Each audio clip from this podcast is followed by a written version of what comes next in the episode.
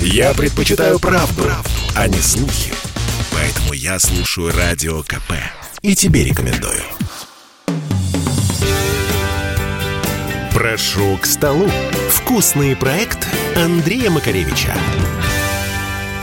Всем привет, это Андрей Макаревич. Предлагаю побеседовать на такую, казалось бы, элементарную тему, как стейк. Вот, казалось бы, чего уж проще, да? Взять кусок мяса и пожарить. А нет, ребята, все не так просто. В Советском Союзе понятие стейк отсутствовало. Присутствовало понятие бифштекс, и дальше следовало рубленый, и, как правило, с яйцом. То есть рубленая котлета с куском яичницы глазуни сверху. В кулинариях продавались куски мяса по 37 копеек. Назывались они либо лангет, либо антрикот. Название их не спасало. Это были куски мяса, не предназначенные для того, чтобы стать стейками. Были они жесткие и достаточно жилистые, поэтому покупатели их безжалостно мариновали в луке, в сухом вине, черт знает в чем, что окончательно уводило этот кусок мяса от понятия стейк. Сегодня, слава богу, есть из чего выбирать. Прежде всего, стейк – это правильно выбранный полный кусок мяса. Это межреберная часть, или это может быть пашина, или это может быть пиканья. Но сегодня вам разъяснят в нормальном магазине, или вы это прочтете на упаковке. Слава богу, уже пишут. Это может быть рибай, это может быть стриплайн, это может быть денвер, это может быть стейк из мраморной говядины. Все это достаточно дорого, а иногда очень дорого, но вы можете быть уверены в том,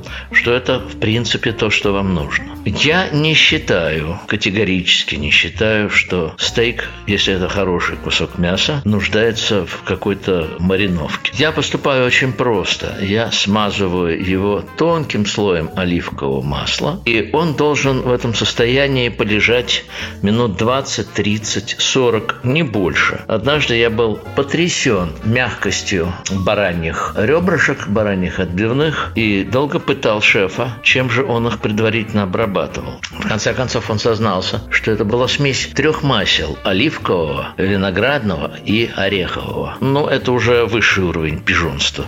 На мой взгляд, одного хорошего оливкового вполне достаточно. Существует, как вы знаете, несколько способов прожарки стейка – rare, medium rare, medium и well done. Во всех наших ресторанах присутствует одно и то же несчастье. Если вы просите medium rare, вам принесут medium. Я знаю почему. Просто официанты очень не любят, напоровшись на нерадивого нерадивого клиента идти дожаривать мясо. А мясо не должно быть медиум, это подошва.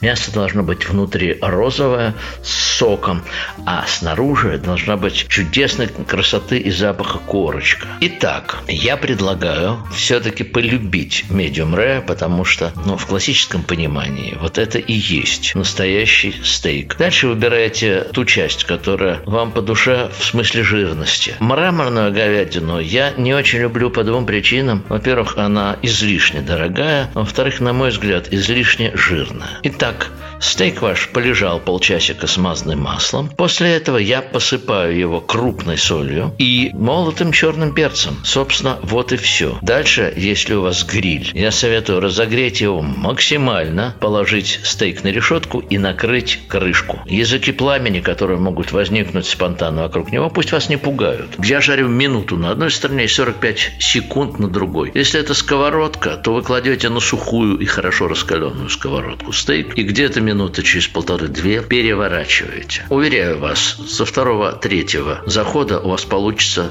то, что надо. Приятного аппетита, друзья мои. До встречи на YouTube-канале «Смак» Андрей Макаревич. Прошу к столу. Вкусный проект Андрея Макаревича.